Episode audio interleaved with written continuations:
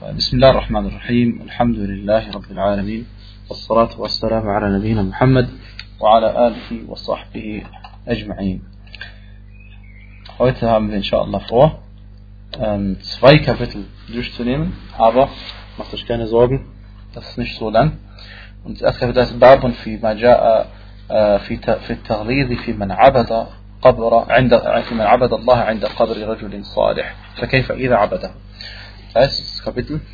Ähm, ist auch schon gleich das Ergebnis des Kapitels. Und zwar geht es darum, dass es stark verboten ist oder sehr verboten ist, dass man Allah subhanahu wa ta'ala anbetet an einem äh, Grab.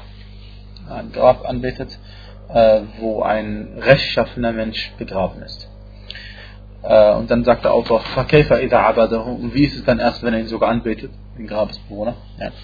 Also, und äh, diese Überschrift beinhaltet einiges schon Interessantes, was wir schon vorwegnehmen können. Und zwar, äh, wenn wir sagen, dass es verboten ist, Allah subhanahu wa ta'ala anzubeten an einem Ort, an dem ein rechtschaffener Mensch begraben worden ist, ähm, wie Al-Bukhari oder andere, über die sich die Umma einig sind, dass sie rechtschaffene Menschen waren, dann äh, beinhaltet das alle rechtschaffenen Menschen und beinhaltet auch die Propheten, falls Propheten gibt, deren Gräber wir kennen. Also nach meinem Wissen kennen wir nur das Grab von Propheten Muhammad alle anderen Gräber sind uns unbekannt. Ähm, zumindest nicht genau wissen wir, wo sie sind. Ähm, und der, wie heißt es, äh, ja, und äh, diese Überschrift beinhaltet auch Folgendes. Und zwar, dass es, äh, die Person begeht keinen Schirk, sondern sie macht etwas, was ihn zum Schirk führen könnte. Ja. Weil sie betet Allah subhanahu wa ta'ala an, aber am Friedhof oder an einem Grab von einem Menschen und das ist verboten. Und was ist, äh, das heißt, alles, was zu einem verbotenen Sache, zu einer verbotenen Sache führt, ist ebenfalls verboten. Des Weiteren ähm, wenn, wenn, wenn, wenn es verboten ist, so etwas zu tun an einem Grab von einem rechtschaffenen Menschen, von einem guten Menschen, dann erst recht natürlich bei allen anderen Menschen, die äh, bei Allah subhanahu nichts wert sind. Ja? Gut. Ähm, das, denn wir, wir besuchen die Gräber, aber wir besuchen die Gräber aus bestimmten Gründen. Und zwar nicht, weil äh, wir von den Toten Nutzen ziehen können, sondern wir besuchen den Friedhof und äh, weil wir von Allah subhanahu ta'ala uns erhoffen, dass er uns dafür belohnen wird. Weil wenn man zum Grab geht, wissen wir, dass man sich daran erinnert, dass man eines Tages sterben wird. Und ebenfalls, weil es die Sunna des Propheten sallam ist, dass man äh, das Grab oder den Friedhof ab und zu besucht. Und weil man den toten Menschen für sie Dua machen möchte, für sie beten möchte. Weil die toten Menschen können sich selbst nicht einmal nicht mehr helfen. Deswegen versuchen wir Allah darum zu bitten, dass er ihnen hilft. Und das ist auch einer der klaren Beweise, dass die Toten einen also nicht helfen können. Deswegen gehen wir hin und machen für sie Dua. Ja. Also wenn man praktisch hingeht zu einem Grab, oder zu einem Friedhof oder zu einem Grab, damit man äh, von den Toten irgendwie Hilfe verlangt, dann ist es eine Ziyara, eine, eine, ein Besuch, ein Besuch, Ziyara heißt Besuch, Ziyara Bid'iyya, klar, eine Bid'a Ziyara. Und wenn man sie besucht, ähm, um den, den Toten, äh, für die Toten Dua zu machen, dann ist eine Ziyara Shar'iyya, das ist eine gesetzliche, das heißt eine von, von der Scharia abgesegnete Ziyara. Ja. Ähm, es ist überliefert worden in einem authentischen Hadith über Aisha, radiallahu anha, dass Um Salama ähm, dem Propheten sallallahu alaihi wasallam folgendes mitgeteilt hat. Und zwar wissen wir, dass Um Salama radiallahu anha, sie gehört äh, äh, zu denjenigen, die ähm, nach ähm, Abessinien ausgewandert sind mit ihrem Mann, Abu Salama. Und Abu Salama ist irgendwann mal gestorben, radiallahu anhu. Und dann hat der Prophet sallallahu alaihi Um Salama geheiratet. Okay? Und sie erzählt, dass sie in Abessinien eine, äh, äh eine Kirche gesehen hat. Und äh, in dieser Kirche waren viele Bilder und gemeint sind jetzt offensichtlich Statuen.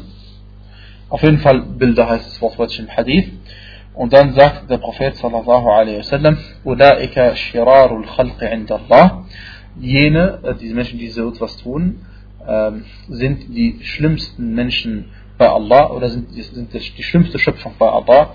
Äh, die, äh, und ähm, äh, der Grund ist derjenige, weil ähm, sie etwas getan haben, was zum Schirk führen kann.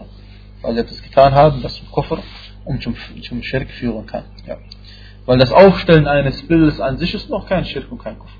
Aber wenn du es äh, aufstellst, um es anzubeten, oder wenn du einen jemanden anbetest, dann natürlich ist schon der Koffer und der Schirk. Ja.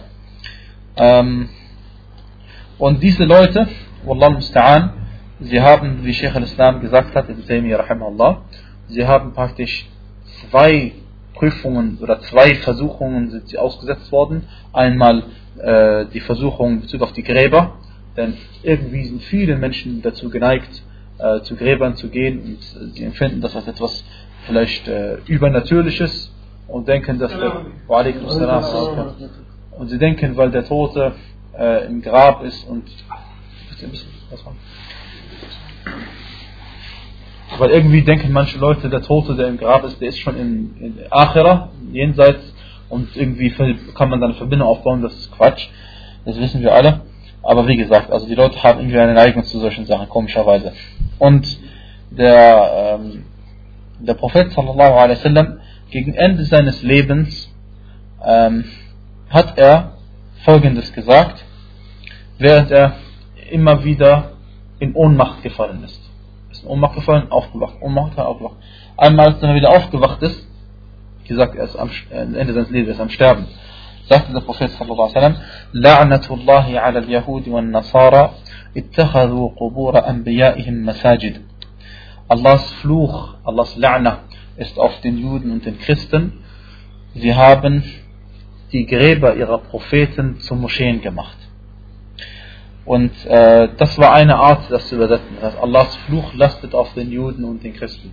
Und eine andere Art, das zu übersetzen wäre, möge Allahs Fluch auf den Juden und Christen lasten. Also es kann sein, es ist eine Aussage des Propheten, es kann sein, es ist ein Dua des Propheten Und äh, offensichtlich beides, ja. Also das eine schließt das andere ja nicht aus.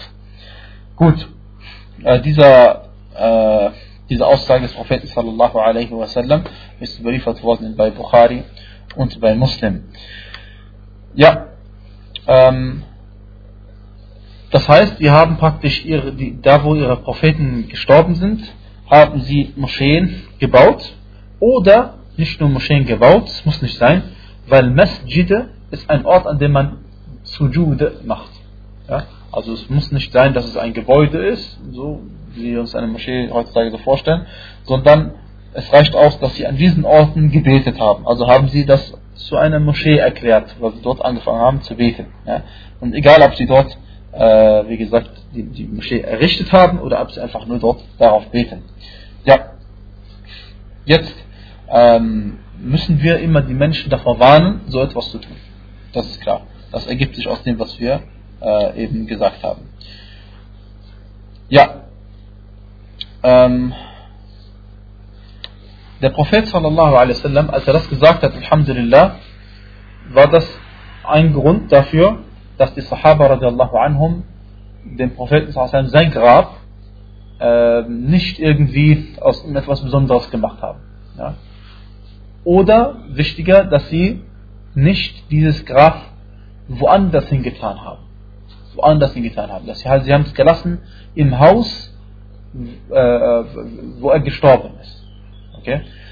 Äh, denn wenn man es hätte, wenn man es rausgenommen hätte, das Grab, und woanders hingetan hätte, dann wäre es eher ein Ort ge ge geworden, wo die Leute hinpilgern und es anschauen. Okay? Da es aber im Haus verschlossen geblieben ist, ähm, wurde es nicht zu einem Ort der Wallfahrt. Kein Ort, das heißt, wo man hin extra hinreist, um dieses zu sehen, und es wurde kein, kein, kein Grab, das man irgendwie besonders geschmückt hat und so weiter und so fort. Das ist der eine Grund, weil der Prophet eben gesagt hat, Allahs Fluch lastet auf den Juden den Christen, sie haben aus den Gräbern ihrer Propheten Moscheen gemacht oder Orte des Gebets gemacht. Deswegen haben Sahaba das nicht gemacht mit dem Grab des Propheten. Und der zweite Grund ist, warum sie das Grab nicht raushaben aus diesem Haus, ist, weil der Prophet sallallahu alaihi wasallam gesagt hat, Ma qubida nabiyyun illa dufina haythu qubid. Jeder Prophet der gestorben ist, ist an dem äh, Platz begraben worden, an dem er gestorben ist. Ja. Und das war auch das ein Grund, warum die Sahaba den Propheten in seinem Haus begraben haben. Ja. Jetzt gibt es eine berühmte äh, Problematik für die, die, also für die Leute, die sich an die Sunna halten wollen. Und zwar, sie sagen, man, manche Leute sagen, man darf ähm, in der Moschee ein Grab haben, weil auch in Medina der Prophet sallallahu alaihi wasallam in der Moschee begraben ist. Und äh, das ist im ersten Augenblick, würde man denken, sie haben darin eine Rechtfertigung und sie sagen, seit der, ihr wisst, das ist geschehen äh, in der Zeit der Tabi'in, ist die Moschee so erweitert worden von der einen Seite, dass das Grab hineingekommen ist. Und seit der Tabi'in-Zeit bis zur heutigen Zeit ist das Grab praktisch in der Moschee. So ist es offensichtlich. Und sie sagen praktisch, äh, und es waren die meisten Sahabe waren schon zu dem Zeitpunkt gestorben. Wenn nicht sogar alle. Äh, jetzt, jetzt sagen sie, die Tatsache, dass die Muslime schon immer damit einverstanden gewesen sind, ist wie ein Ijma' und wie eine Übereinkunft von ihnen allen, dass diese Sache in Ordnung ist. Gut, aber es, äh, auch, äh, auch dem, obwohl es dem Anschein nach äh, der Wahrheit entspricht, ist es nicht die Wahrheit, weil äh, aus verschiedenen Gründen. Nur äh, zum ersten einmal, zum ersten einmal, die Moschee des Propheten sallallahu alaihi wasallam wurde eben nicht gebaut auf dem Grab. Das stimmt nicht. Warum? Weil die Moschee des Propheten wurde schon vorher gebaut. Das ist sehr entscheidend. Ja? Weil, weil das machen ja genau die Leute. Sie sagen, sie haben hier einen Toten, jetzt bauen wir darauf ein, eine Moschee. Ja? Das ist, äh, wie heißt es, haram. Die, die zweite Sache ist, der Prophet sallallahu alaihi wasallam wurde nicht in der Moschee begraben. Das stimmt nicht. Er wurde in seinem Haus begraben und später wurde die Moschee erweitert. Ja? Das heißt, es ist, das heißt die, die, man kann nicht beweisen mit dem Grab des Propheten sallallahu alaihi wasallam, dass es in Ordnung ist, dass ein Grab in einer Moschee ist. Weil das hat er nicht gemacht, das haben die Sahaba nicht gemacht, hätten es danach gemacht. Okay? Deswegen ist es kein Beweis. Ja? Und es gibt genug Gelehrte, die sagen, dass es sowieso nicht in Ordnung ist, auch wie es heutzutage ist, es nicht in Ordnung ist. Insofern, ja. Ähm, dann äh, wie der Gelehrte gesagt hat, was ich auch gerade eben äh, vorweggenommen habe, nicht alle Menschen waren damit einverstanden, dass die, äh, als die Moschee erweitert wurde, dass das Grab hineingekommen ist. Ja. Und äh, diese Sache ist nämlich erst passiert etwa im Jahr, äh, sagt der Gelehrte, 94 nach der Hijra. 94 nach der Hijra. Ähm, also kann es nicht sein, dass die alle damit einverstanden gewesen sein, äh, sein können. Und äh, wir wissen sogar, dass äh, einer der Imame der Tabi'in, Sa'id ibn al-Musayyib, rahimahullah, er war einer von denen, die mit dieser Sache nicht zufrieden gewesen sind. Also war es auf jeden Fall kein Ijma', kann es nicht gewesen sein. Die, und solange es kein Ijma' ist, ist, der, ist, ist das auch kein Beweis. Ja, weil, weil wir haben bestimmte Quellen, zu ihnen gehören der Koran und die Sunna und der Ijma' und äh, wenn es kein Ijma' ist, also kann man auch nicht mit der, mit dieser Tatsache beweisen, das geht nicht. Ja. Viertens, äh, manche sagen, wie der Gelehrte selbst sagt hier, dass das Grab auch heutzutage nicht in der Moschee ist, ja, äh, weil es abgetrennt ist. Es ist. Man kann nicht zum Grab hingehen, sondern da sind klare Wände, ähm, von, von, den, von, von jeder Seite ist eine Wand so dass man gar nicht zum Grab äh, hingehen kann. Das ist gar keine Möglichkeit. Ja? Und so, insofern sagen manche Leute, dass es dieses Grab auch gar nicht in der Moschee ist. Wir wissen, es ist auch am Rand. Also manche betrachten praktisch, wenn das jetzt hier der Imam ist und das das Grab ist, dass es praktisch äh, hier nur ist, am Rand. Ja, am Rand ist und das ist eigentlich nicht mehr zur Moschee dazu gehört. Ja. Wie dem auch sei. Äh, also haben auf jeden Fall Ahlul Qubur, das heißt die Leute, die zu den Gräbern gehen und so Götzendienerei dort betreiben. Sie haben keinen Beweis in dem, was in, in dort in Medina äh, ist. Gut, dann machen wir weiter. Und zwar hat Muslim äh, über Jundub ibn Abdullah رضي الله عنه بليفة أذاك سمعت النبي صلى الله عليه وسلم قبل أن يموت بخمس وهو يقول وطفع جندد بن عبد الله حتى البروفيت صلى الله عليه وسلم fünf Tage bevor er gestorben ist, folgendes sagen hören. إني أبرأ إلى الله أن يكون لي منكم خليل.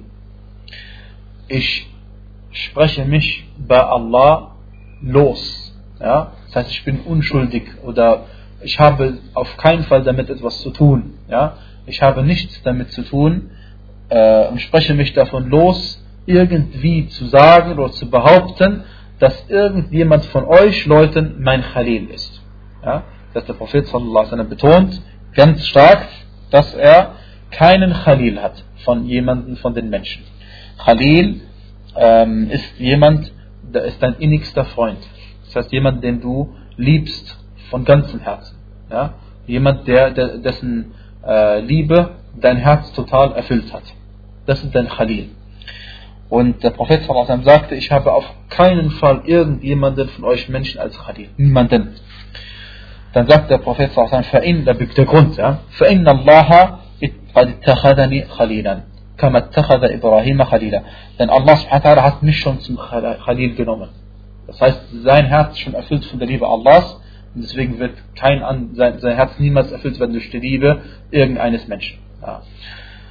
Und er sagte, denn Allah hat mich zum Khalil genommen, genauso wie er Ibrahim zum Khalil genommen hat. Und dann sagt der Prophet sallallahu alaihi wasallam, وَلَوْ كُنْتُ مُتَّخِذًا مِنْ أُمَّتِ خَلِيلًا لَاتَّخَذْتُ أَبَا بَكْرٍ خَلِيلًا Und wenn ich einen Khalil genommen hätte von irgendjemandem, oder wenn ich einen nehmen würde oder nehmen sollte von irgendjemandem von den Menschen, von meiner Umma, sagt er, dann hätte ich Abu Bakr radiallahu anhu zum Khalil genommen.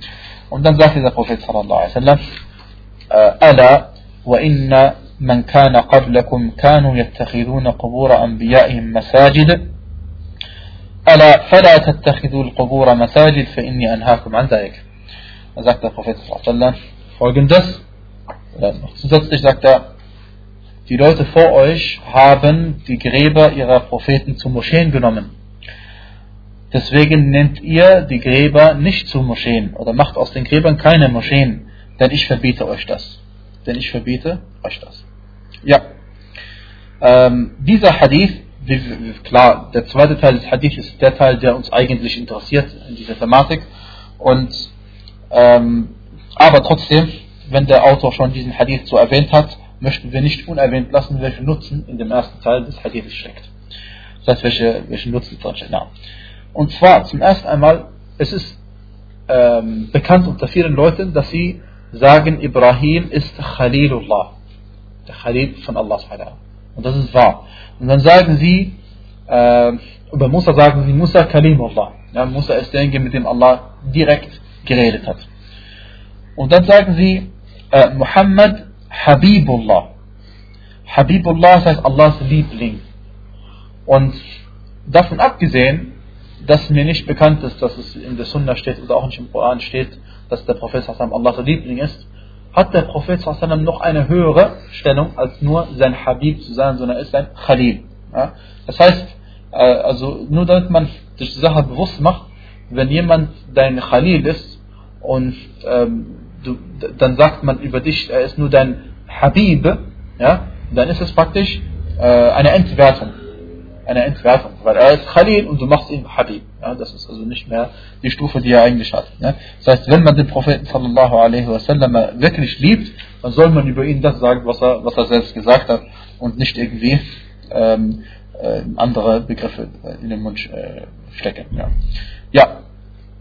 Dann ist dieser Hadith ein äh, Be Beleg, dass Abu Bakr radiallahu anhu besser ist als Ali ibn Abi Talib radiallahu anhu arda sogar, ähm, also äh, das ist eine Antwort auf Ar-Rafida, und sogar ist äh, dieser Hadith ein Beweis, dass der Abu Bakr radiallahu anhu arda, der Beste ist von der Umma von Muhammad sallallahu alaihi wasallam, zweifellos, ja, zweifellos. Ja, ähm,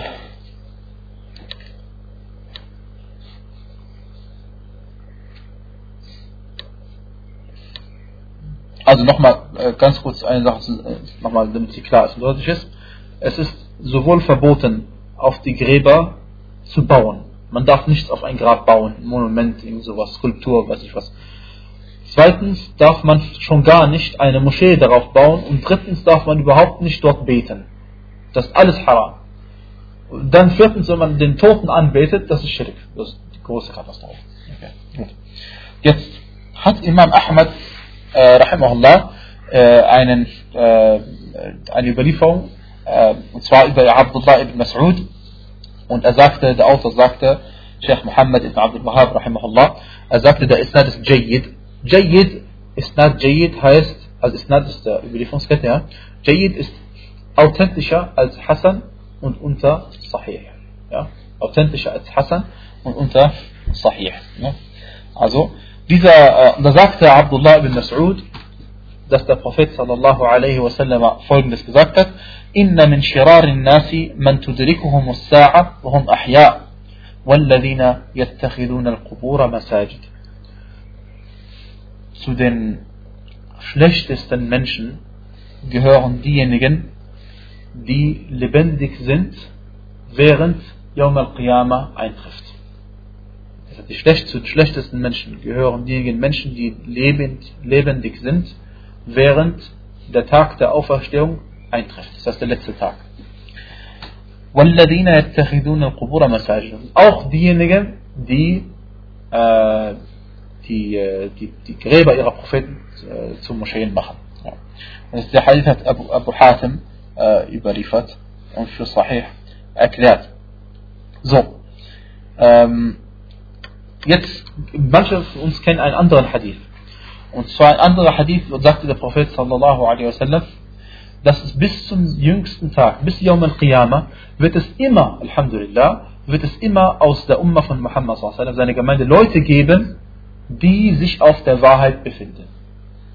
Immer. Es wird immer Leute geben, die sich auf der Wahrheit befinden.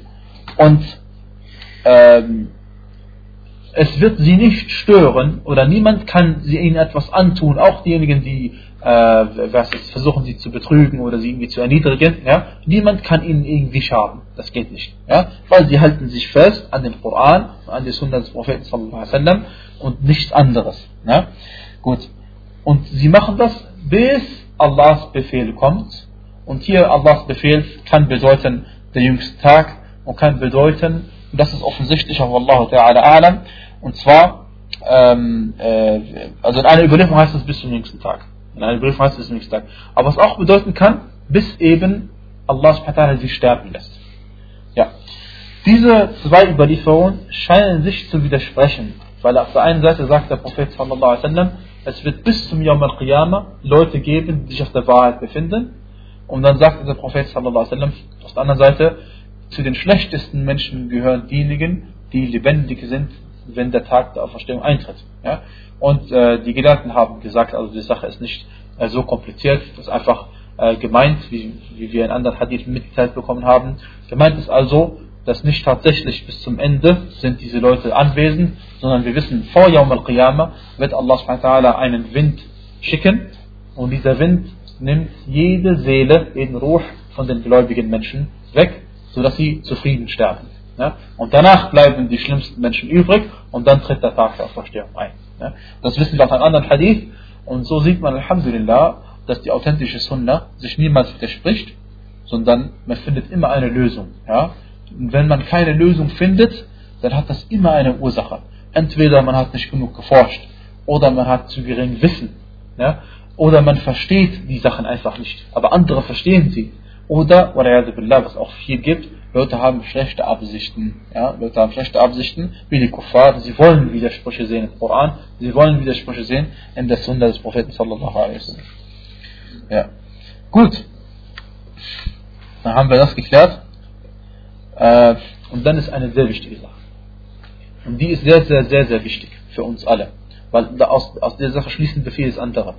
Und zwar, diese Person, die an diesem Grab ist, von irgendeinem toten Menschen und dann Dua macht, ähm, nicht zu dem Toten Dua macht, das ist Schirk, das ist, aus Islam raus, aber das meine ich, er macht Salah, er macht Salah oder liest Koran oder was auch immer an dem Grab des toten Menschen.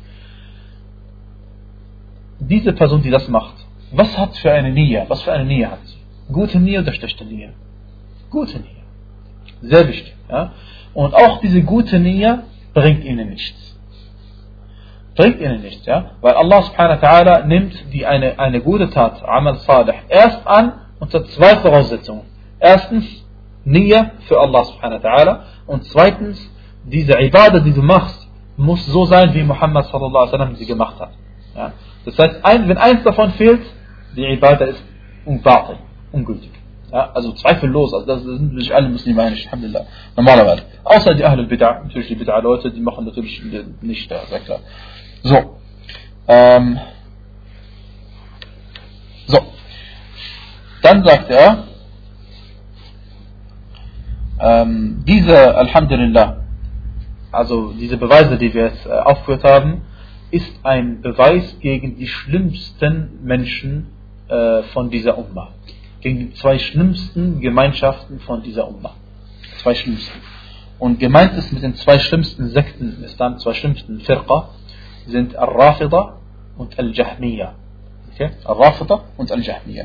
Und weil der Autor das erwähnt hat, schadet es nicht, wenn wir kurz darüber sprechen und wir sagen, ähm, Al-Rafida sprachlich bedeutet, kommt von Rafada, ablehnen. Das heißt, das heißt eigentlich nichts anderes als diejenigen, die ablehnen. Oder diejenigen, die abgelehnt haben. Was haben sie abgelehnt? Und zwar gab es einen Mann, der hieß Zayd ibn Ali ibn al-Hussein ibn Ali ibn Abi Talib äh, radiallahu anhu. Also, er ist Zayd, der Sohn von Ali, Sohn von Al-Hussein. Ja? Das heißt, sein Großvater ist Al-Hussein radiallahu anhu, Sahabi. Und sein Urgroßvater ist Ali ibn Abi Talib, radiallahu anhu. Ja?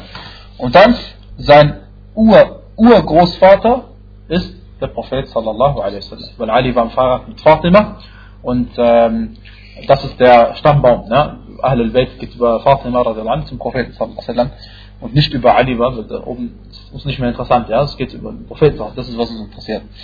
Ja, ähm, und zwar, ähm, warum heißen sie Rafida? Weil als dieser Mann, äh, dessen Großvater Al-Hussein radiallahu anhu war, und der kommt praktisch von der Familie des Propheten, ja, als er gefragt worden war, äh, was hältst du von Abu Bakr und Umar, hat er sie gelobt. Hat er sie gelobt und hat gesagt, sie sind äh, Wazira Jaddi, also sie sind die beiden Minister meines Großvaters gewesen. Und mit Großvater meinte er den Propheten sallallahu alaihi. Sie waren seine rechte und linke Hand. Abu Bakr und Umar. Ja. Ähm, ja. Äh, ja, dann haben sie, ihn nicht mehr gemocht? Weil er die beiden gelobt hat. Und sie haben ihn abgelehnt. Und weil sie ihn abgelehnt haben, wurden sie Ar-Rafida genannt. Ja.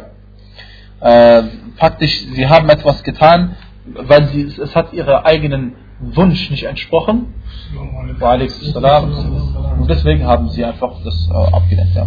So, äh, dann sagt der Gelehrte Muhammad ibn Salih al-Uthaymin er sagte, der Ursprung von Al-Rafida ist zurückzuführen auf Abdullah ibn Saba, der ein Jude war, der in den Islam eingetreten ist und der so getan hat, als würde er Ahlul Bayt lieben, als würde er die, Familie des Propheten sallallahu wasallam lieben und hat darin übertrieben in der Liebe, damit die Leute sich vom Islam abwenden. Und dadurch hat er natürlich viel Unheil gestiftet, genauso, genauso wie Paulus ins Christentum eingetreten ist als Jude und im Christentum Unheil gestiftet hat. Ja? Das ist, äh, wir haben dafür keinen hundertprozentigen Beweis, aber es weist darauf vieles hin, wenn wir kurz darüber reden. Wir wissen, dass Paulus, äh, sie sagen, er hieß vorher Saulus und er, ist dann, er war Jude und dann hat er angeblich Jesus getroffen auf seinem Weg nach Damaskus äh, oder zurück. Allah. Auf jeden Fall hat er eine Vision gehabt und dann hat ihm angeblich Jesus eine Botschaft übermittelt. Und er hat, er ist derjenige, der verantwortlich ist für, äh, für die, die, die, für, für große Bid'a in der Religion von, von Isa a.s. Und zwar hat er praktisch also die ganze Religion abgeschafft. Ja. Also abgeschafft in dem Sinne, er hat die Gesetze abgeschafft. Ja. Er, er hat nach seinen Version des Christentums braucht man nichts mehr machen. Man muss nur noch glauben an, an Jesus, dass er gekreuzigt worden ist, was auch eine Lüge ist. Und das war's dann. Ja. Also an die, die Dreifaltigkeit eingesetzt. Äh, Allahu A'lam, das kann ich dir nicht sagen. Allahu A'lam. Ob er die Dreifaltigkeit eingesetzt, weiß ich nicht. Aber er hat äh, die Beschneidung abgeschaffen, das ist sehr bekannt über ihn. Und ähm, äh, er, hat, äh, er ist auch dafür verantwortlich, dass ähm, bei Isa war es so in der Bibel, dass er gesagt hat, dass er nur ist für Bani Israel. Er ist nur da für die Kinder Israels. Paulus hat dann eingeführt, dass Jesus für alle Menschen ist. Okay? Dass Paulus für alle Menschen. Aber das könnte man nochmal nachschauen, ob, was Paulus für Bida in die Aqidah reingebracht hat. Ja. Auf jeden Fall, ähm, ja, äh, aber dieser Abdullah ibn Saba, der der Ursprung ist von, von Al-Rafida, der, äh, dieser Jude, der war schon zur Zeit von Ali ibn Abi Talib aktiv. Und zwar hat sich dort folgendes Ereignis abgespielt. Er war bei Ali ibn Abi Talib und hat zu ihm gesagt, Anta Allahu haqqan. Du bist Allah. Ja? Was hat Ali ibn Abi Talib gemacht mit, mit, mit den, seinen Anhängern? Er hat angeordnet, dass er und seine Leute verbrannt werden. Okay? Und er hat sie verbrennen lassen. Aber man sagt, dass Abdullah ibn Saba äh, entkommen ist und nach Ägypten gegangen ist und von dort aus dann den Rafidi Madhab verbreitet hat. Wallahu ta'ala alam. Selbst wenn er nicht entkommen wäre, ihr wisst, die Gedanken äh, können sich trotzdem verbreiten, auch wenn jemand äh, schon gestorben ist. Ja. Ähm, ja, also sie, die haben dann ihre äh, Rafida haben so äh, in der Aqidah Sachen wie, dass ihre Imame besser sind als die Propheten, besser sind als die Engel sind, besser als, als, als die Awliya sind und dass sie also eine, eine Stufe haben, die keiner von diesen erreichen könnte. Und äh, wenn jemand so etwas sagt, ja, dann, dann was hat der eigentlich noch mit dem Islam zu tun? Und deswegen ist der Ar-Rafida Kufr, äh, Kufr pur, wie man auf Deutsch sagt, ja, und hat mit dem Islam gar nichts zu tun. Unter anderem sagen sie, dass Abu Bakr und Umar Heuchler waren und in der Heuchelei gestorben sind, weil er So, dann kommen wir zu Al-Jahmiyyah. Al-Jahmiyyah äh, ist zurückzuführen auf einen Mann, der ist Al-Jahm ibn Safwan. Al-Jahm ibn Safwan. Und äh, er war, äh, er hat diese Bid'a gemacht, dass er die Sifat von Allah subhanahu wa ta'ala nicht äh, an sie glaubt. Ja? Das heißt, wenn Allah subhanahu wa ta'ala irgendetwas gesagt hat über sich selbst, hat er gesagt, nein, das ist nicht so zu verstehen, äh, weil sonst wäre es eine äh, ein Vergleich mit der Schöpfung. Und äh, sie sagen also, der, der Allah hat Ibrahim nicht als Khalil genommen. Allah sagt im Koran, dass er Ibrahim zum Khalil genommen hat und sie sagen, nein, er hat Ibrahim nicht zum Khalil genommen. Und sie sagen, Allah hat Musa nicht gesprochen. Und sie sagen vieles andere, aber sie haben angefangen, dass Al-Mahabba, die Liebe, oder das Lieben, und dass das Sprechen zwei Eigenschaften sind, die Allah nicht zugeschrieben werden dürfen. Damit hat ihre, ihre Bid'a angefangen. Ähm, und dann ist das weiter, äh, es hat sich dann weiter expandiert. Und daraus äh, hat sich dann auch die Mu'tazila äh, gebildet und äh, die, die, die Rafida, äh, äh, die, die, die späteren Rafida von ihnen. Äh, denn die ersten Rafida waren von der Firqa Mushabbiha. Über die Sachen haben wir alle schon gesprochen. Ja. Gut. Ähm, ich weiß nicht, also ich denke, wir müssen nicht so ausführlich darüber sprechen, über diese äh, Jahmiya. Also, die haben Quatsch. Also, das ist wirklich, also, das ist Quatsch, was die erzählen. Das kann man eigentlich nur so sagen. Und das ist auch, Alhamdulillah, sehr wissenschaftlich, wenn man das so sagt. Weil die sagen Sachen wie zum Beispiel, man darf nicht sagen, dass Allah subhanahu wa ta'ala existiert. Und man darf nicht sagen, dass Allah subhanahu wa ta'ala nicht existiert. Ja. So, so, die spielen mit deinem Kopf. Und die sagt, wenn du sagst, er existiert, dann hast du ihn verglichen mit allen anderen Sachen, die existent sind. Ja? Und so ein Quatsch. Ja? Ich meine, wir wissen doch genau, dass ähm, bei, bei jeder Sache, wir wissen doch bei jeder Sache, dass, dass es äh, nicht immer gleich ist. Ja? Ich, ich weiß doch, dass ein, äh, ein, ein, wie sagt man, ein, äh, ein, ein, ein, ein Vogel, ein Vogel und ein, hm, eine Giraffe zum Beispiel. Ja? Ja, das ist vielleicht kein tolles Beispiel, aber vergleicht mal die Füße miteinander oder den Hals miteinander. Beide haben einen Hals, Hals der Hals ist gleich. Ja? Das heißt, selbst von Dingen, die, ist, die existent sind, wenn wir sie untereinander vergleichen, wissen wir, dass sie nicht gleich sein müssen, nur weil sie den gleichen Begriff haben. Ja? Warum denken sie dann über Allah subhanahu so schlecht? Ja? Also es macht gar keinen Sinn. Gut. Äh, dann, äh, wichtig, vielleicht, das erwähnen wir noch, die Jahmiya sind äh, Jabariya. Jabariya, das heißt, sie sind ein, Leute, sie glauben, dass der Mensch keinen freien Willen hat. Sie glauben, dass der Mensch alles tut, weil Allah es geschrieben hat für ihn. Das heißt, sie sagen, wenn man eine Sünde begeht, dann hat man diese Sünde begangen unter Zwang. Man ist praktisch davon Allah dazu gezwungen worden. Man hat keine Wahl gehabt. Wenn einer nicht betet, dann ist es, weil Allah geschrieben, dass er nicht beten wird. Ja? Und so weiter und so fort.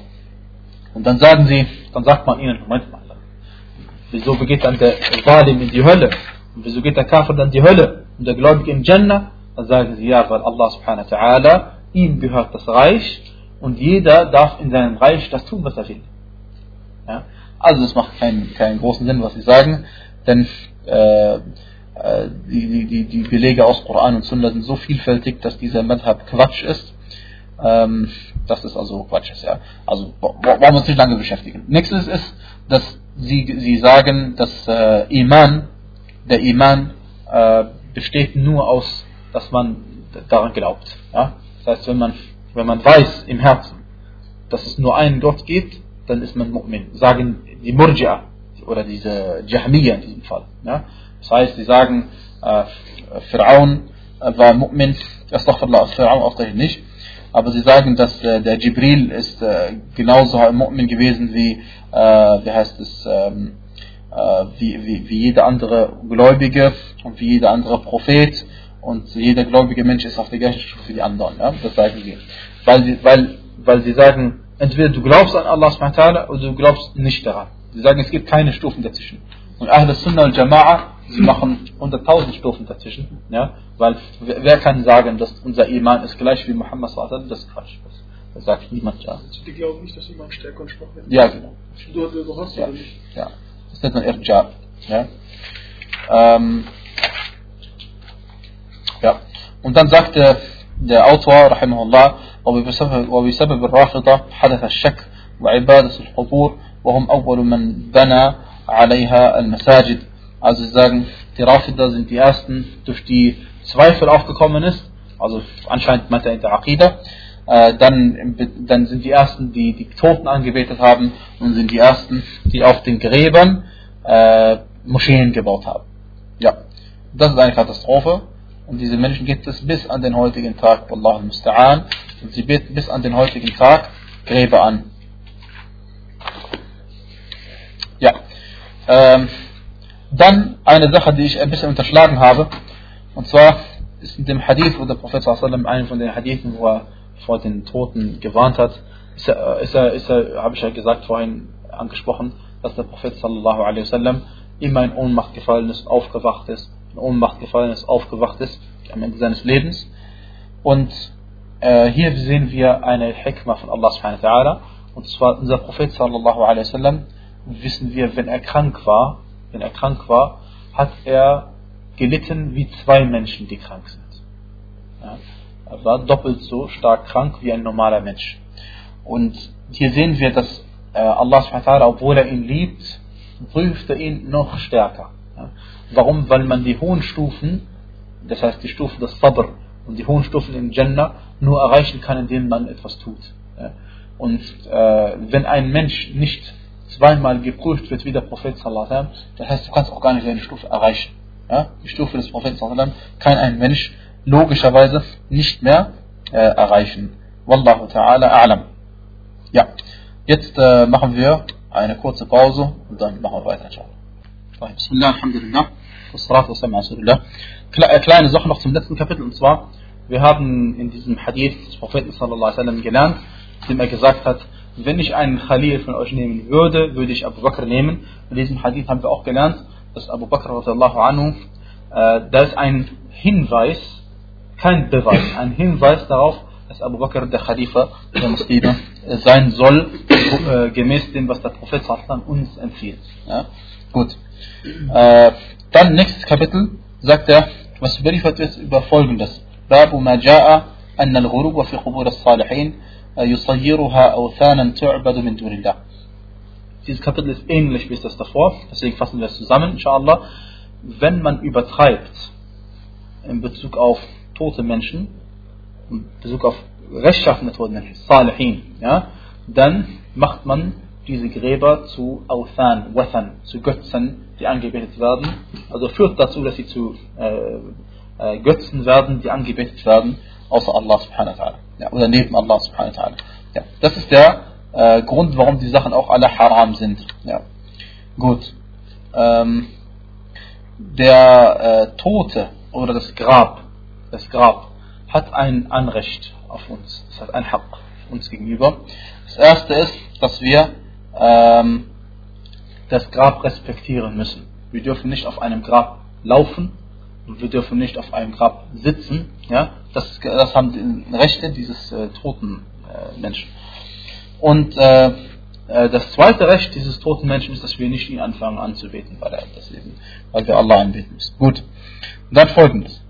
In Sahih Muslim ist überliefert, dass Ali ibn Abi Talib radiallahu anhu gesagt hat zu Abu al-Hayyaj al-Asadi, ألا أبعثك على ما بعثني عليه رسول الله صلى الله عليه وسلم soll ich dich nicht mit dem aussenden, mit dem schicken, womit auch der Prophet oder der Gesandte Allah sallallahu alaihi wasallam mich geschickt hat? Dann sagt er, Allah tad'a timthalan illa tamastahu. Und zwar, äh, du sollst keinen, keine Statue übrig lassen, die du nicht dem Boden gleich machst, die du zerstörst. Ja?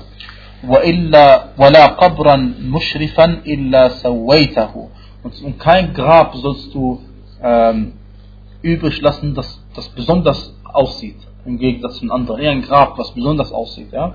Äh, also hervorsticht vor den anderen, das soll man gleich machen wie die anderen Gräber. Äh, also gleich machen, nicht wenn die anderen nicht so schön sind, macht man sie auch so hässlich wie sie. Nicht von Haram zu weniger Haram, sondern weg, natürlich ganz weg. Ja, ja ولا صورة إلا طمستها. يا بس بس إحنا عندنا بريف ولا أوكي مين مو سو علي بن ابي طالب الخفيف صار عندك كذا زو يا ان كان حديث من باي ولا دي تماتيك فخ نسوات الله سبحانه وتعالى جزاكت ان الحديث قدسي أنا اغنى الشركاء عن يعني الشرك من عمل عملا اشرك فيه معي غيري تركته وشركه ich bin derjenige, Allah sagt, ich bin derjenige, der Schirk am wenigsten braucht. Ja? Wer also etwas tut und darin mich zum Teilhaber macht, den verlasse ich und seinen Schirk. Ja? Die anderen Shuraka, die brauchen ihn vielleicht, die Person. aber Allah braucht ihn überhaupt nicht. Ja. Gut, dann hat Imam Malik, rahimahullah ta'ala, der Imam, der bekannte Imam des äh, Madhab al-Malikiyya, äh, er hat äh, in Al-Muwatta, Muwatta ist seine Hadith-Sammlung, ja, seine Hadith-Sammlung, hat er überliefert, dass der Gesandte Allah sallallahu alaihi wasallam gesagt hat, Allahumma la taj'al qabri wathanan yu'bad, اشتد غضب اشتد الله على قوم اتخذوا قبور انبيائهم مساجد. Der Prophet sallallahu alaihi wasallam machte Dua und sagte, O Allah, mach mein Grab nicht zu einem Götzen, der angebetet wird. Allahs Zorn ist stark geworden oder kräftig geworden in Bezug auf Leute, die die Gräber ihrer Propheten zu Moscheen gemacht haben. Ja, dieser äh, Muatta von Imam Malik äh, gehört zu den authentischsten Büchern. Gehört zu den authentischsten Büchern. Also es gibt nicht, wie manche Leute, die denken, es gibt Kutub al-Sitta. Bukhari, Muslim, Nasa'i, Abu Dawud, Tirmidhi und Ibn Majah. Okay? Aber es gibt Alhamdulillah noch viel mehr Bücher als diese sechs. Ja? Und ähm, äh, Al-Muwatta ist eins davon und äh, gehört zu den authentischsten Büchern. Warum? Weil Imam Malik rahimahullah äh, seine Überlieferungsketten bis zum Propheten sallallahu alaihi wasallam sind sehr kurz. Ja? Und er die kürzesten Überlieferungen, die er hat, sind gleichzeitig die, man sagt, die authentischsten überhaupt. Genau und sind zwei Personen zwischen Imam Malik und dem Propheten sallallahu alaihi wasallam und zwar äh, Nafi' und Abdullah ibn Umar radiallahu anhu und dann kommt schon der Prophet sallallahu alaihi wasallam Lass danach Umar kommen, kein Problem, Sahabi über Sahabi. Ja, wie gesagt, auf jeden Fall, er hat Überlieferungsketten, wo nur diese zwei Personen dazwischen sind. Und das nennt man als Al-Zahabiyya, nach vielen Gelehrten ist das die, die goldene Kette, also die authentischste überhaupt. Ja. Nur damit man mal sieht, also weil manche Leute denken, die Hadithe wurden irgendwann mal ein paar hundert Jahre später geschrieben, weiß nicht was. Leute, die geschrieben wurden schon immer. Nur, nur Mord ist eine Sammlung. Ein Mensch hat gesammelt. Gesammelt. Was, was hat dein Lehrer gemacht? Er hat auch gesammelt, ja. Das heißt nicht, aber sein ist halt bekannt geworden. Hat er Glück gehabt, soll ich sagen, ja. Äh, Imam Malik ist halt Imam Malik und ist nicht halt wie die anderen, ja. So. Und ist ja klar, je, je kürzer eine Kette ist im Prophet, desto authentischer wird der Hadith normalerweise sein. Ja? Gut. Ähm, ja, und deswegen diese, dieser Muatta wurde auch öfter was erläutert und erklärt, also von Gelehrten. Und ähm, wie dem auch sei. So. Dann hat äh, Ibn Jarir al-Tabari, rahimahullah, ta'ala, einen äh, Hadith überliefert. Dieser Hadith ist Maqtu' Maqtu' bedeutet, er endet bei jemandem, der nach der, den Sahaba kommt. Ja? Also Hadith Marfu' heißt ein Hadith, der beim Propheten endet. Der Isnad geht durch den Propheten. Ja? Und das heißt, es ist die Aussage des Propheten. Ein Hadith Mawquf bedeutet, der endet beim Sahabi. Das heißt, es ist die Aussage des Sahabi, nicht des Propheten. Ja? Es gibt viele Hadith Mawqufa, was Ibn Abbas sagt, was Umar sagt und so weiter. Ja? Und dann gibt es ein Hadith ähm, Maqatu' ist alles, was nach den Sahaba kommt. Äh, sehr oft, was Tabi' gesagt hat. Ja? Und Mujahid ibn Jabr, ähm, äh, äh, rahimahullah, der berühmte Schüler von, von Ibn Abbas, er hat, äh, wie heißt es, äh, die Überlieferung geht über Mujahid ibn Jabr. Ja? Mujahid ist ja derjenige gewesen, er hat gesagt, rahimahullah, dass er Ibn Abbas den Koran also äh, mehr als einmal vorgelesen hat. Okay? Und er sagte, bei jeder Ayah habe ich Ibn Abbas gefragt. Nach jeder Ayah habe ich Ibn Abbas gefragt, was bedeutet dieser Vers? Was bedeutet diese Ayah? Was bedeutet diese Ayah? Immer. Ja? Und deswegen haben äh, manche Gelehrte gesagt, dass wenn Mujahid äh, rahimahullah Tafsir macht, dann ist sein Tafsir Hujja, das heißt ein Argument gegenüber anderen. Also wenn Mujahid es sagt, ist nicht so wie meinetwegen Sufyan al-Thawri etwas sagt. Beides berühmte Imame der Tabi'in, aber Mujahid ist was anderes als die anderen. Ja? Wallahu a'lam. Weil, weil er vieles von dem, was er sagt, wahrscheinlich von Ibn Abbas gelernt hat. Ähm, weil ihr wisst ja, ist ja klar, eine logische Angelegenheit, die hilft uns zwar nicht sehr viel weiter, aber wenn Mujahid seine Schüler etwas unterrichtet und er gefragt wird über den Vers, den Vers, den Vers, den Vers, kann sein, dass er eine Antwort gibt und nicht sagt, dass das Ibn Abbas gesagt hat. kann sein, er sagt, der Vers ist herabgesandt worden in Bezug auf das und das und das. Aber er weiß, er hat von Ibn Abbas gelernt, deswegen gibt das er weiter. Okay? Und wenn jetzt die Leute danach überliefern und sie sagen dann, äh, Ibn Mujahid hat das gesagt, Mujahid hat das gesagt, ja, dann denkt man, Mujahid hat das ursprünglich am geschrieben, hat das Ibn Abbas schon gesagt, ja. Und aufgrund solcher Sachen sagen manche Gelehrten, die Aussagen von Mujahid sind Hujja. Und zweite Sache ist, jemand, der äh, den Tafsir gelehrt bekommen hat von einem Sahabi, hat ein besseres Allgemeinverständnis über den Koran als jemand, der es gelernt hat von jemand anderes. Sehr klar. Ja? Der wird dir also nicht irgendwie kommen Sachen erzählen, die überhaupt nicht sein können, in der Regel. Ja? Gut. Wallahu ähm, und genauso diese Aussagen, die Aussagen von Mujahid können authentisch sein, können nicht authentisch sein. Das heißt, nicht alle Aussagen, die man sagt, Mujahid hat es gesagt, muss er gesagt haben. Das wie äh, berühmten Gelehrten, als auch Sahaba als auch der Prophet sallallahu alaihi wasallam. Ja. Und Ibn Jarir äh, ist Muhammad ibn Jarir ibn Yazid al-Tabari, der berühmte Imam, der berühmte Imam, der diesen berühmten Tafsir geschrieben hat.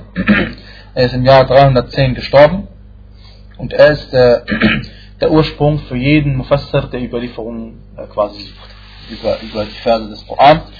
Und er hat darin authentische Überlieferungen, er hat auch äh, ein paar äh, schwache Überlieferungen darin äh, auch ein paar sehr schwache Überlieferungen da drin, wie dem auch sei. Ähm, deswegen ist es für einen äh, allein nicht so geeignet, diesen Tafsir zu lesen, aber äh, inshallah, inshallah arbeiten die Gelehrten daran, dass, dass dieser Tafsir endlich auch mal zur Verfügung steht, sodass jede Überlieferung eingestuft worden ist. Ist meines Wissens nach noch nicht äh, geschehen, außer teilweise von Ahmed Shakir, rahimahullah ta'ala, der berühmte Hadith gelehrt also unseres Jahrhunderts, oder was er sagt, letzten Jahrhunderts. So. Ähm, und von der von Fiqh-Seite äh, her, Tabari war ein Mujtahid, ähm, äh, aber er hat in manchen Angelegenheiten andere Ansichten als die anderen. Zum Beispiel bei Al-Ijma' Ijma' ist ja Übereinkunft der Gelehrten. Normalerweise die Definition von Ijma' ist, dass in einer Generation alle Mujtahid-Gelehrten sich über eine Sache einig sind. Okay? Und er war der Ansicht, dass wenn ein oder zwei Gelehrte etwas anderes sagen, dann ist trotzdem Ijma. dann haben die zwei nichts mehr zu melden. Ja? Und bei den anderen Gelehrten ist eben nicht der Fall. Und manche Gelehrte rechnen das also als, als seine Fehler an. Rahimahullah ta'ala. Ja. Ähm, wie dem auch sei. Was hat Mujahid uns zu erzählen? Und zwar geht es um den Vers aus Surat Al-Najm. أفرأيتم اللات والعزى Hast du etwa Al-Lat und Al-Uzza gesehen? Zwei, äh, wie heißt es, äh, äh, es, äh, Götzen, die angebetet worden sind, äh, neben Allah, subhanahu wa ta'ala. Ja, ähm, und man sagt, äh, er sagt, Al-Lat war also jemand, der für die Hujjaj in Verpflegung gebracht hat und als er dann gestorben ist, hat man dann also ein Grab für ihn errichtet und ihn angefangen anzubeten. Ja. Das ist die äh, Quintessenz dieses Verses. Brauchen wir uns nicht sehr lange daran rumhalten, daran äh, damit beschäftigen. Ja. ja. Dann sagt der Prophet sallallahu alaihi wasallam in einem weiteren Hadith von Ibn Abbas überliefert, ähm, لعن الله oder لعن رسول الله صلى الله عليه وسلم زائرات القبور والمتخذين عليها المساجد والسرج. Dieser Hadith äh, folgendermaßen, der Gesandte Allah sallallahu alaihi hat La'na gemacht, ja, hat verflucht die Frauen, die die Gräber besuchen und diejenigen Menschen, die auf die Gräber Moscheen bauen und äh, Kerzen machen, Lampen machen, Leuchter drauf tun. Dieser Hadith ähm, ist, äh, wie heißt es, ein Grund dafür gewesen, dass die, äh, dass viele Gelehrte sagen, dass eine Frau für sie verboten ist, einen Friedhof zu besuchen oder die Toten im Friedhof zu besuchen. Und äh, äh, die, aber die richtigere Ansicht ist, ist, dass dieser Hadith ist da'if, wie mir das äh, gesagt hat, Sheikh äh, Salih bin Sa'ad al-Luhaydan, der Hadith-Gelehrte. Er sagt, dass dieser Hadith schwach ist und dass der authentische Hadith ist nicht La'an Allah oder La'an Rasulullah sallallahu alaihi wasallam Za'irat al-Qubur, sondern Zawarat al-Qubur. Das ist eine sprachliche Angelegenheit. Za'irat al-Qubur würde bedeuten, jede Frau, die das, den Friedhof besucht. Aber Zawarat al-Qubur bedeutet Frauen, die die Gräber häufig besuchen. Das heißt, wenn also eine Frau hin und wieder zum Friedhof geht und Tote besucht, ist das keine äh, verbotene Sache, und nach der richtigen Ansicht ist es überhaupt keine verpönte Sache. Aber wenn sie es zu häufig macht, dann trifft auf sie das zu, was der Prophet gesagt hat, nach manchen Gelehrten. Warum? Weil äh, manche Gelehrte äh, äh, eine andere Ansicht in dieser Angelegenheit haben, wie wir ähm, jetzt inshallah äh, gleich sehen werden. Ja. Also, aber bevor wir darüber reden, das Anbringen von Lichtern und sowas, als, als zur Verherrlichung dieses Grabes absolut haram. Aber was manche Leute machen, ist, sie machen Lichter bei Friedhöfen, wenn man die Gräber sehen kann. Die Gräber sehen kann. Ja? Wallahu a'lam. Der Gelehrte sagt, daran ist nichts Verbotenes, aber man soll es trotzdem unterlassen, damit es nicht zur, äh, zu etwas Schlimmerem führt. Und wenn man tatsächlich mal Lichter braucht, kann man auch Lampen bringen und man muss nicht deswegen extra Beleuchtungen anbringen oder tagsüber gehen. Also es gibt keine Notwendigkeit. Ja? Wenn du jemanden begraben willst, dann hast du halt eine Lampe oder machst halt ein kleines Feuerchen, was auch immer. Deswegen musst du nicht gleich äh, Lichterketten anbringen und sowas. Ja, ja gut. Ähm, deswegen, äh, wegen dem Hadith vorhin, manche Gelehrte haben gesagt, dass, dass, dass die Frauen, für sie ist haram, die Gräber zu suchen. Manche haben gesagt, es ist makruh. Ja? Und manche haben gesagt, es ist erlaubt. Und nach der richtigen Ansicht, wie gesagt haben, ist, dass es erlaubt ist. Und äh, nur die Sache nicht zu häufig tun. Ähm, und der, der Grund ist, dass ähm, äh, Um Atiyya radiallahu anha gesagt hat, Nuhina an ittiba' al-janaiz walam yu'zam alayna. Sagte, uns ist verboten worden, ähm, die, den, Grab, den, den, den Grabeszug zu folgen. Ja? dem Grabeszug zu folgen. Das heißt, man den Toten nimmt und zum Friedhof damit geht. Aber äh, es ist uns nicht äh, eindringlich verboten worden. Also es ist uns nicht streng verboten worden. Als würde sie sagen, wenn man es unbedingt machen will, darf man es tun. Ja? Also man hat uns gesagt, geht nicht, aber man hat uns nicht gesagt, geht auf keinen Fall und hat es uns strengstens verboten. So sagt sie, radiallahu anha. Äh, das zweite, der zweite Beweis ist oder Hinweis ist, ist, dass der Prophet sallallahu alaihi wasallam eine Frau gesehen hat am Grab, machen wir es kurz, und dann hat äh, der Prophet also ihr nicht gesagt, dass sie dort nicht zum Grab geben darf und so, sondern er hat sie zur Rechenschaft gezogen dafür, dass sie übertrieben geweint hat und nicht geduldig gewesen ist. Ja. Gut. Dann ähm, hat äh, ein weiterer Beweis bei Sahih Muslim Hadith von Aisha radiallahu anha, und zwar ist der Prophet sallallahu alaihi zu Al-Baqi' gegangen, ja, in Medina. In der Nacht ist er zum Friedhof gegangen und hat für die Toten äh, um Vergebung gebeten und hat für sie Dua gemacht. Und äh, er hat gesagt eben, dass Jibril ihm gesagt hat, dass er das tun soll. Und deswegen hat, und er hat auch nicht Aisha radiallahu Bescheid gegeben, ja. Und, äh, ähm, und Aisha radiallahu anha an diesem Hadith hat den Propheten sallallahu alaihi wasallam gefragt, was soll ich sagen, wenn ich zum Friedhof gehe? Ja, dann sagt er, Assalamu alaikum ya ahla diyari min al-Mu'minin wal Muslimin, bis zum Ende des Hadith, wenn man das Hassan Muslim oder Al-Kaf Nawi, was ich wo, nachschlagen kann, oder bei Sahih Muslim selbst, ja. Ähm, das heißt, also, das ist auch ein starker Hinweis darauf, dass es eben für eine Frau äh, erlaubt ist. Und das nächste ist, dass der Prophet sallallahu alaihi wasallam gesagt hat, كنت نهيتكم عن زيارة القبور فزوروها فإنها تذكركم الآخرة. Ich hatte euch verboten, die Gräber zu besuchen. Besucht sie aber jetzt, denn es erinnert euch an das Jenseits. Dieser Hadith ist nicht eindeutig, weil es kann sich auch auf die, Männer beziehen und muss sich nicht auf die Frauen äh, beziehen. So. Und, ähm,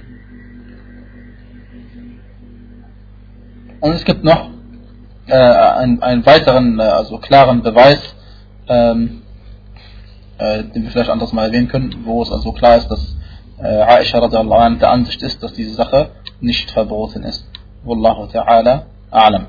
يا.